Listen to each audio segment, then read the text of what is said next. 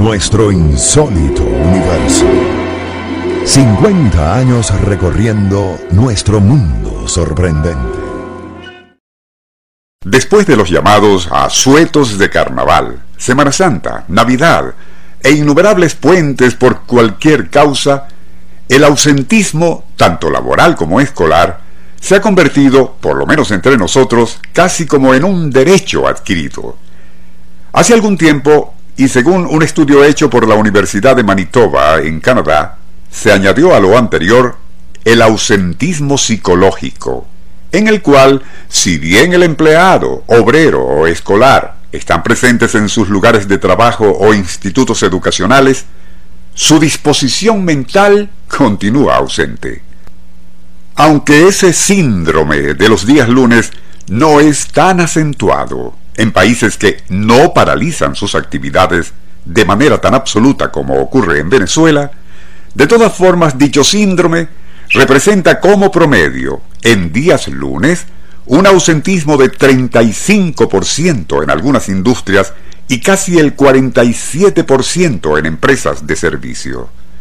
Por añadidura a lo anterior, otro estudio hecho a finales del siglo XX por el Instituto de Medicina del Trabajo en la Universidad Católica de Roma encontró que es en días lunes y particularmente en horas de la mañana cuando se presentan, en medida muy superior a los demás de la semana, casos de crisis coronarias, accidentes laborales e incluso muerte imprevista por ACV. Onda, la superestación presenta Nuestro insólito universo.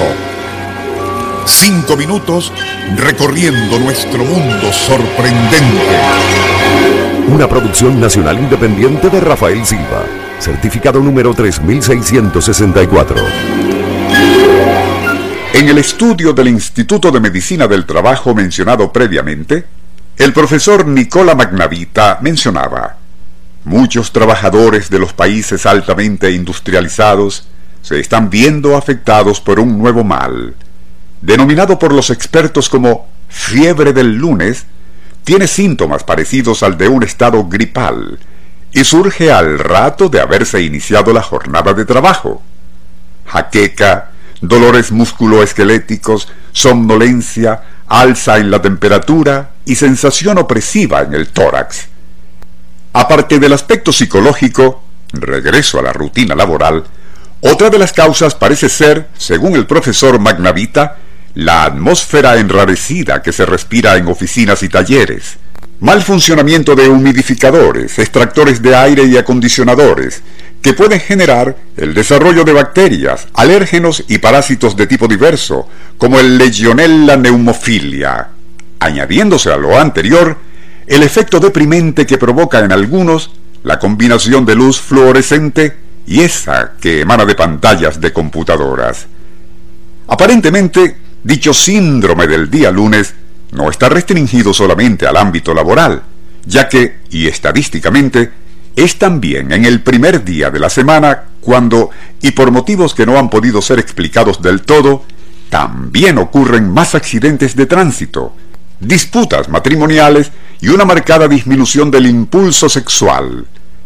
Algunos expertos intentan justificar todo lo anterior en el hecho de que es el lunes un día en que se debe enfrentar nuevamente la tensión y presiones de las ocupaciones, encarar problemas de todo tipo, tomar decisiones y cumplir con actividades necesarias, pero poco gratas e incluso estresantes, de las cuales se obtuvo una tregua o respiro durante el fin de semana. Tal acumulación de factores, teóricamente, baja las defensas, no sólo anímicas, sino fisiológicas, haciendo al organismo más vulnerable. Curiosamente, todos esos factores negativos parece que se acentúan mucho más si se trata de fines de semana largos, puentes, paros y asuetos muy prolongados que, y consecuentemente, hace aún más peligroso a ese síndrome del día lunes. Onda, la superestación presentó Nuestro insólito universo Email insólitouniverso arroba unionradio.com.be Libreto y dirección Rafael Silva. Les narró Porfirio Torres.